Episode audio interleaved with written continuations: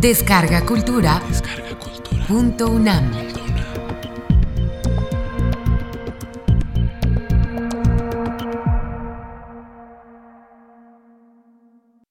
El momento unipolar y la era de Obama. Conferencia dictada por Noam Chomsky el 21 de septiembre de 2009 en la sala Nezahualcóyotl. Al pensar en cuestiones internacionales, es útil tener presentes varios principios de generalidad e importancia considerables. El primero es la máxima de Tucídides. Los fuertes hacen lo que quieren y los débiles sufren como es menester. Esto tiene un importante corolario. Todo Estado poderoso descansa en especialistas en apologética, cuya tarea es mostrar que lo que hacen los fuertes es noble y justo, y lo que sufren los débiles es su culpa. En el occidente contemporáneo a estos especialistas se les llama intelectuales, y con excepciones marginales, cumplen su tarea asignada con habilidad y sentimientos de superioridad moral, pese a lo disparatado de sus alegatos. Su práctica se remonta a los orígenes de la historia de la que tenemos registro. Un segundo punto que no hay que olvidar es lo que expresó Adam Smith. Él se refería a Inglaterra, la potencia más grande de su tiempo, pero se puede generalizar. Smith observaba que los principales arquitectos de políticas públicas en Inglaterra eran los comerciantes y fabricantes, quienes se aseguraban de que sus intereses fueran bien servidos por tales políticas, por gravoso que fuera el efecto para otros, incluido el pueblo de Inglaterra, y pese a la severidad que tuvieran para quienes sufren, la salvaje injusticia de los europeos en otras partes.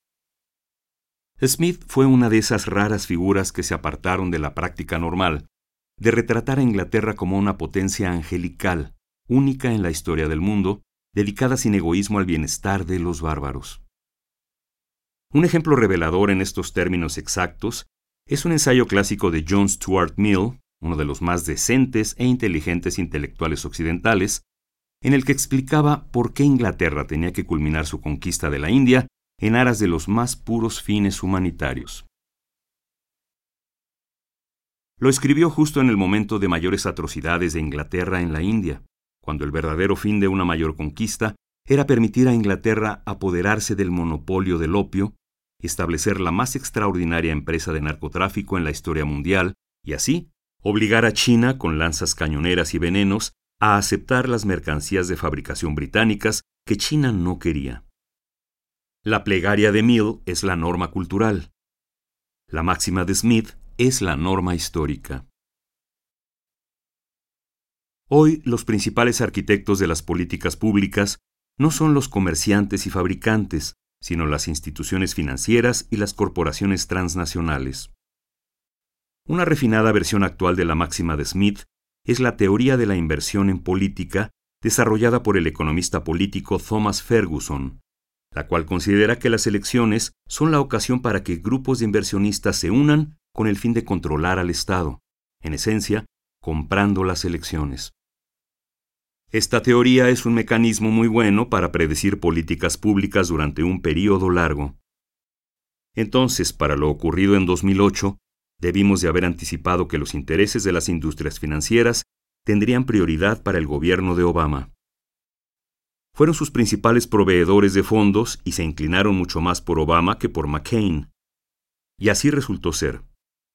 El semanario de negocios Business Week se ufana ahora de que la industria de las aseguradoras ganó la batalla por la atención a la salud y de que las instituciones financieras que crearon la crisis actual emergen incólumes y aún fortalecidas tras un enorme rescate público, lo que acomoda el escenario para la siguiente crisis, apuntan los editores. Y añaden que otras corporaciones aprendieron valiosas lecciones de estos triunfos y ahora organizan grandes campañas para frenar la aprobación de cualquier medida relacionada con energía y conservación, por suave que sea, con pleno conocimiento de que frenar esas medidas negará a sus nietos cualquier posibilidad de supervivencia decente. Por supuesto, no es que sean malas personas ni ignorantes. Ocurre que las decisiones son imperativos institucionales. Quienes no deciden seguir las reglas son excluidos a veces en forma muy notable. Las elecciones en Estados Unidos son montajes espectaculares conducidos por la enorme industria de las relaciones públicas que floreció hace un siglo en los países más libres del mundo, Inglaterra y Estados Unidos, donde las luchas populares habían ganado la suficiente libertad para que el público ya no tan fácilmente fuera controlado por la fuerza. Entonces, los arquitectos de las políticas públicas se dieron cuenta de que iba a ser necesario controlar las actitudes y las opiniones. Uno de los elementos de la tarea era controlar las elecciones. Estados Unidos no es una democracia guiada como Irán, donde los candidatos requieren la aprobación de los clérigos imperantes. En sociedades libres como los Estados Unidos, son las concentraciones de capital las que aprueban candidatos, y los resultados terminan casi siempre determinados por los gastos de campaña. Los operadores políticos están siempre muy conscientes de que con frecuencia el público disiente profundamente en algunos puntos de los arquitectos de las políticas públicas. Entonces, las campañas electorales evitan ahondar en cualquier punto particular y favorecen las consignas, las florituras de oratoria, las personalidades y el chismorreo. Cada año la industria de la publicidad otorga un premio a la mejor campaña promocional del año. En 2008, el premio se lo llevó la campaña de Obama, derrotando incluso a las computadoras Apple. Los ejecutivos estaban eufóricos. Se ufanaban abiertamente de que este era su éxito más grande desde que comenzaron a promocionar candidatos, cual si fueran pasta de dientes o fármacos que asocian con estilos de vida, técnicas que cobraron fuerza durante el período neoliberal, primero que con nadie, con Reagan.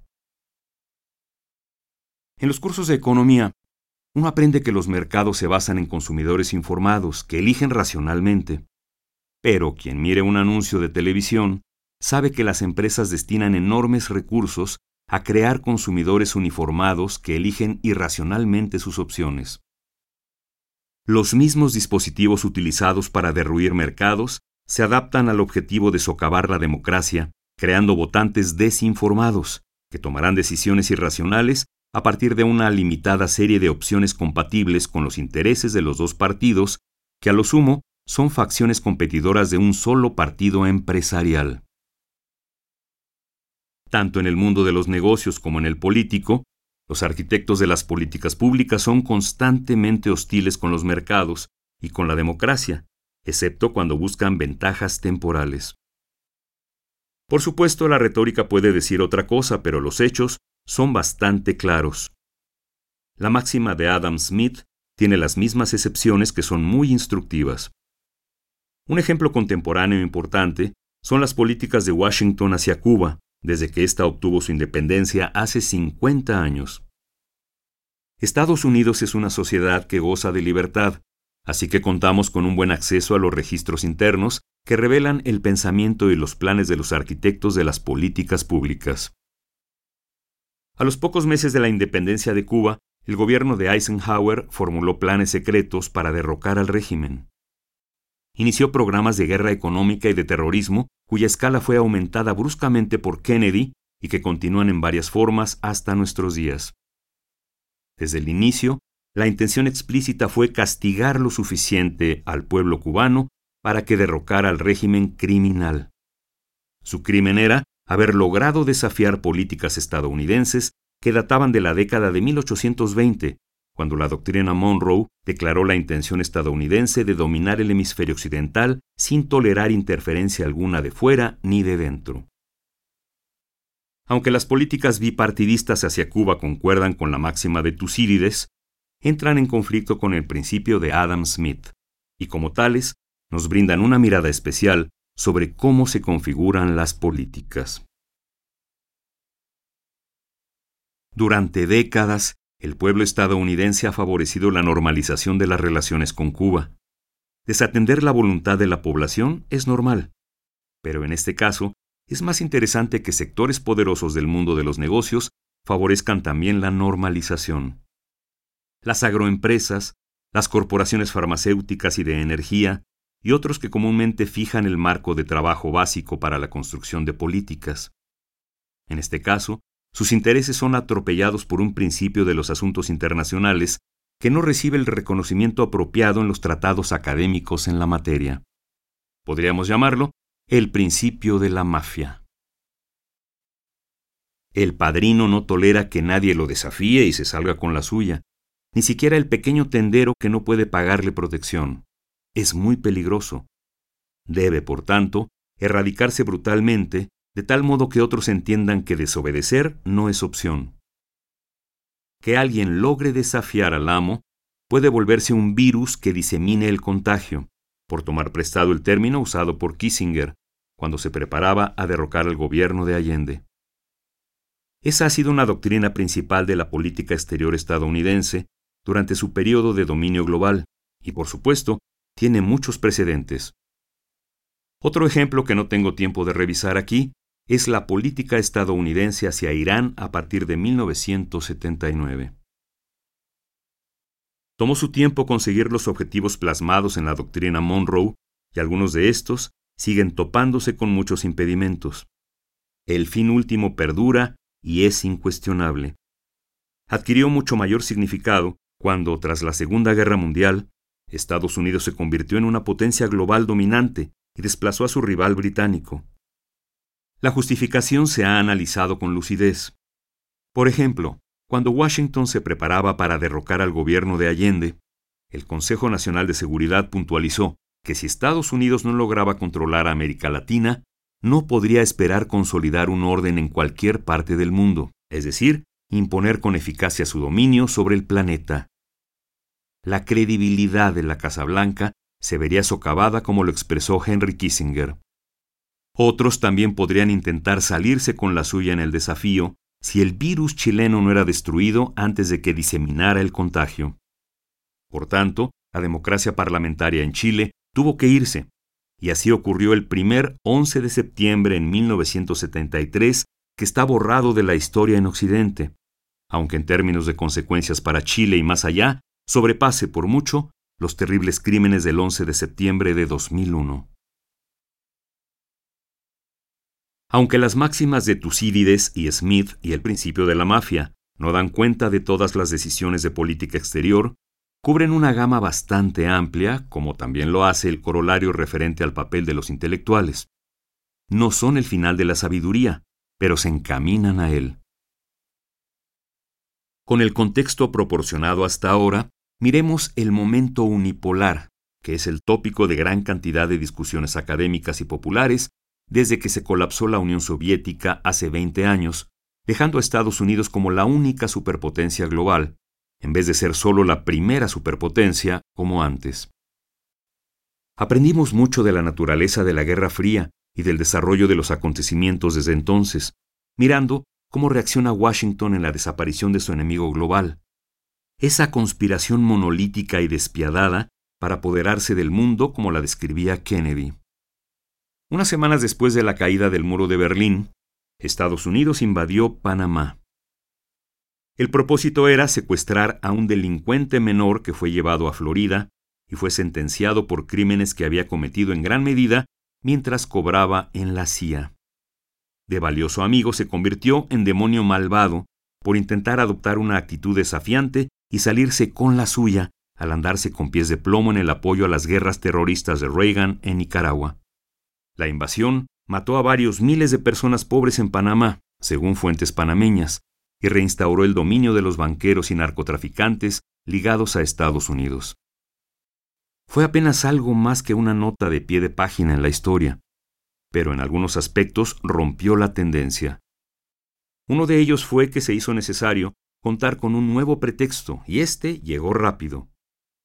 La amenaza de narcotraficantes de origen latino que buscan destruir a Estados Unidos. Richard Nixon ya había declarado la guerra contra las drogas, pero ésta asumió un nuevo y significativo papel durante el momento unipolar. La necesidad de un nuevo pretexto guió también la reacción oficial en Washington ante el colapso de la superpotencia enemiga. El gobierno de Bush padre trazó nuevo rumbo a los pocos meses. En resumidas cuentas, todo se mantendrá bastante igual, pero tendremos nuevos pretextos.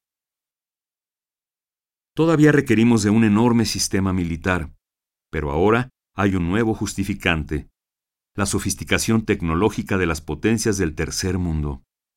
tenemos que mantener la base industrial de defensa, eufemismo para describir la industria de alta tecnología apoyada por el Estado.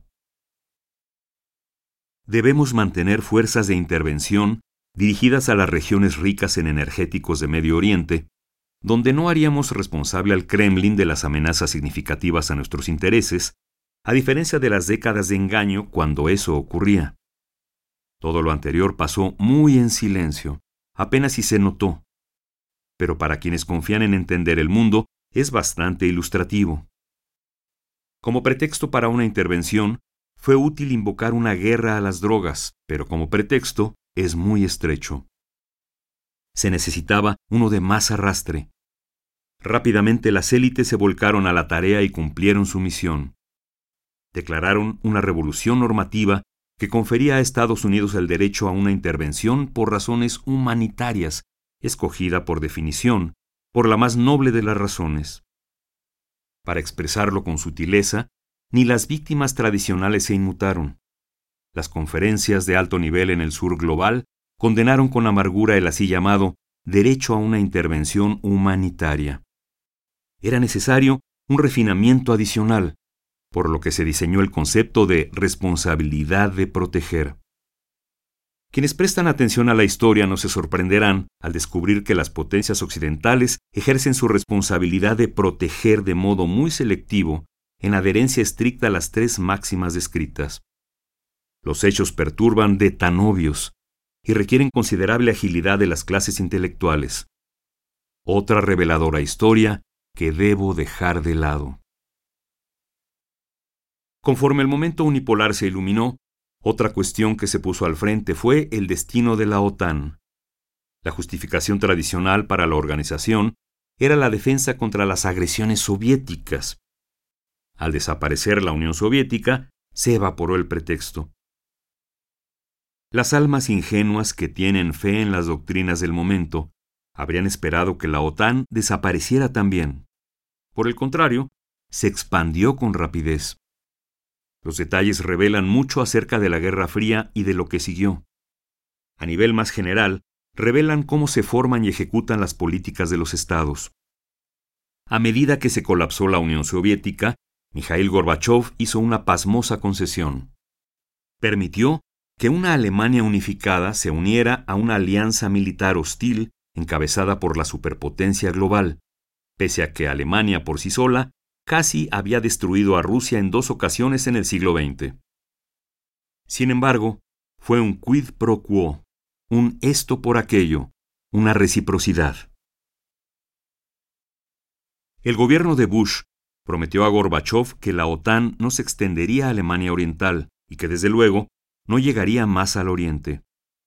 También le aseguró al mandatario soviético que la organización se transformaría en un ente más político.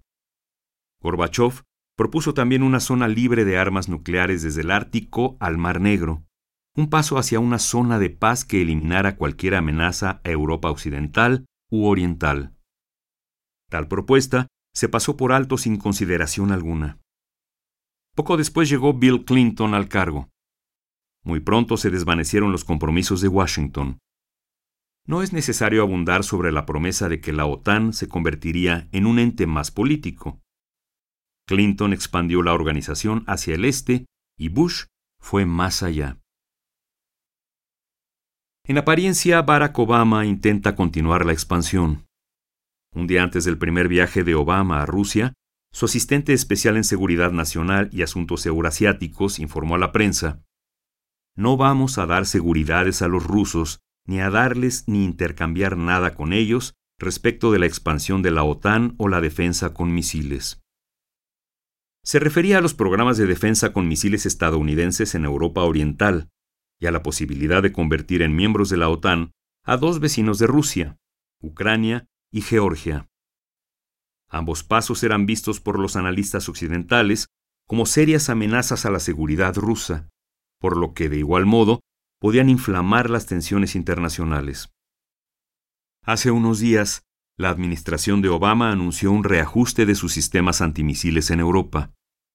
Eso llevó a muchas opiniones y debates encontrados en los medios, y, como en el pasado, los comentarios hábilmente evadieron el tema central. Los sistemas anunciaron una defensa contra una amenaza iraní. Pero ese no puede ser el caso. Las oportunidades de que Irán lance un ataque de misiles es como la de un asteroide cayendo en la Tierra. Irán sería destrozado al instante en respuesta. El propósito de los sistemas de intercepción de Estados Unidos es prevenir cualquier intervención de ataque a Estados Unidos o Israel en Irán. Los sistemas antimisiles son en realidad la primera arma de ataque, y eso lo entienden ambas partes. Es uno de esos hechos que es mejor dejar en la sombra e ignorar. Regresando a la OTAN, se declaró su jurisdicción que ahora es más amplia que las fronteras rusas.